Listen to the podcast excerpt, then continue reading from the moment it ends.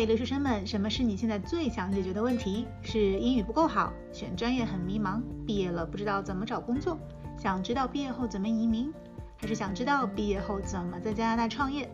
那欢迎来到我的播客频道，我是你们的留学伊娃姐，在多伦多学习生活十八年，人脉广泛的加拿大通。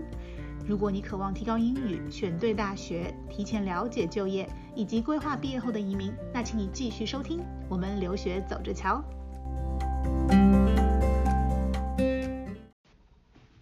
今天我们来具体回答几个毕业工签的疑难杂症问题。啊，第一个问题是十三到十六个月的研究生怎么最大化你们的毕业工签的时长？如果你的学习时间是十三到十六个月，那么如果你这十三到十六个月期间呢是纯学习，不包含假期，那么多数是可以拿到三年工签的。如果十六个月中有比较长的假期，比如暑假，啊休了四个月这样子，那么你有可能只能拿到十六个月的毕业工签，而不是三年。那么有什么技巧呢？就是第一个，你是要写解释信，啊，第二个就是在解释信里面强调这是一个两年的 Masters Program，然后最好这个解释信有有你的学校也可以出一封啊解释信，说你这个 program 其实它是一个两年制的 Master Program，然后在啊信里面呢最好放入这个 Accelerated 的这个字样。啊，accelerated 的这个字样，就是说啊，你可以让学校里面写这一句，就是说你这个 program 呢是 in a accelerated form，或者是说 I have accelerated my studies 这样的字样。嗯，但是最后呢，啊，你能拿到多少时间还是由移民官做主。我这边的很多 case 是这样子的，有的同一个专业，有的学生只拿到了十六个月，但是有的人可以拿到三年。那我的经验就是啊，加解释信。第二就是必须写明这个 accelerate，这是一个 magical word。Good luck。下一个问题，护照在毕业工签前到期怎么办？那么你一定要先续那个护照，先续上护照再续毕业工签，而且毕业工签啊这个纸上面呢，你要能看到上面说允许你啊续签，也就是说要有这个 extension 的这个标注。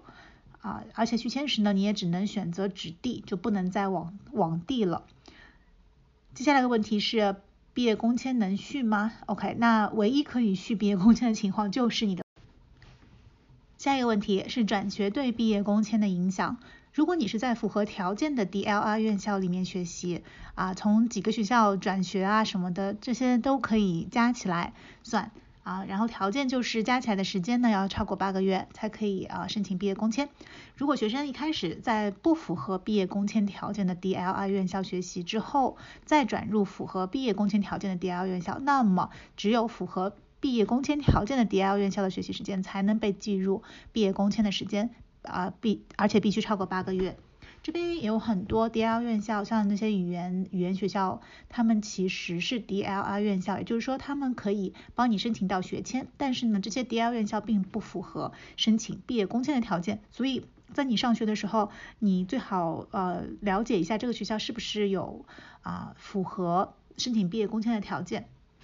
下一个问题是，国内修学分会影响毕业工签的时间吗？OK，海外学习的经历如果被加拿大的 DL 院校认可的话，啊是会给你学分的，那么这个学生就可以符合申请毕业工签的条件。但是呢，毕业工签给的时间是只对应学生在加拿大境内就读的时间，也就是说，在海外的学习经历可以可以啊算作你在这边的学习时间，但是不能被算进啊毕业工签的时间。下一个问题是，疫情后毕业工签的时间受到怎样的影响？OK，那么啊，在加拿大呢，嗯，受疫情的影响的时间是定义是二零二零年去年五月一号到二零二一年四月三十号，呃，这段时间的这个算是受疫情影响的时间。那么在这段时间的网课，不论你是在加拿大境内还是在加拿大境外上，都会算入毕业工签的时间。然后这个时间的定义呢，是移民局定义的，就是去年的五月一号到今年的四月三十号，所以大家不能自己去定义这个时间啊。然后如果你在这段时间里面呢，就是完成了一个短的学历啊，然后就是百分之一百是网课嘛，那么那么这这样的这个学生呢，这个情况下面呢，他的毕业工签是不影响的。那因为他是个短学历，所以基本上都是八到十二个月的，所以他们也只能拿到八个月到十二个月这样的毕业工签时长。那除了这样一个极特殊的情况，其余的啊，其余的人的情况还是要像原来的规定一样，就是说啊，网课本身不能超过百分之五十，你才有资格申请。申请毕业工签，然后呢，你所有在加拿大境内上课的时间才能被算入毕业工签的时间。然后呢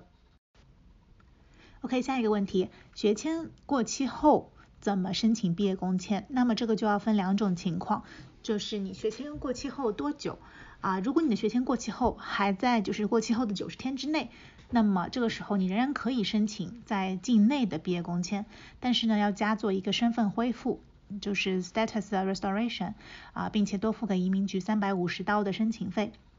嗯，然后这个这个地方要注意的就是，虽然你可以在境内申请毕业工签，但是呢，你在拿到工签之前是不可以工作的，啊，连兼职也不可以，啊，属于非法打工，啊，所以呢，这个就是和在学签到期前申请毕业工签的情况不一样了。那有的学生不幸呢，学签过期已经超过九十天了，那么很抱歉，你必须马上离开加拿大。啊，但是呢，只要你还在就是结业后的一百八十天之内，你还是可以申请毕业工签，只是你必须要申请境外的毕业工签，也就是说你要在在境外递交这个毕业工签。啊，同学呢不要侥幸，如果啊如果你已经超过了学签已经过期超过九十天了，你一定要呃离境，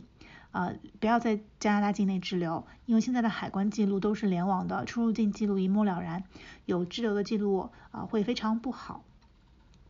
下一个问题是工签递交后是否可以开始工作？OK，如果你的啊毕业工签申请是在你的学签到期前呃递交的，而且你的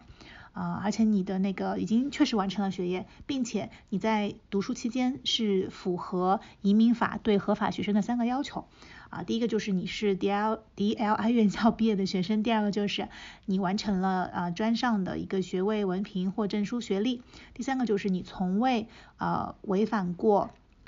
呃学签的规定。那么这个时候你递交了毕业工签之后，马上可以开始工作。还有一个就是在你等待毕业工签的时间，学生是可以自由离境的啊。如果你离境了，然后呢啊。学签也到期了，但是你毕业工签还没拿到，没没有关系的，你还是可以回来啊，不会影响你，不会影响你呃入境的。还有就是，如果学生万一受到了毕业工签的拒签期，那么你必须马上停止工作，哪怕你是呃收到拒信以后，你想再重新的申请，那么啊在你拿到下一个工签之前呢，你还是要停止工作的。如果你是持有毕业工签，那么你的配偶呢是可以申请开放式工签的。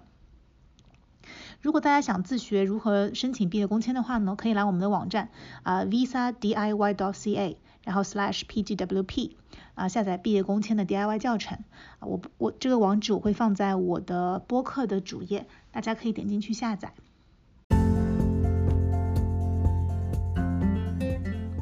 最后记得，留学路上还有我，你的留学伊娃姐。留学是一场孤独的西天取经，愿即将留学做您西天取经的如意金箍棒。我们留学走着瞧。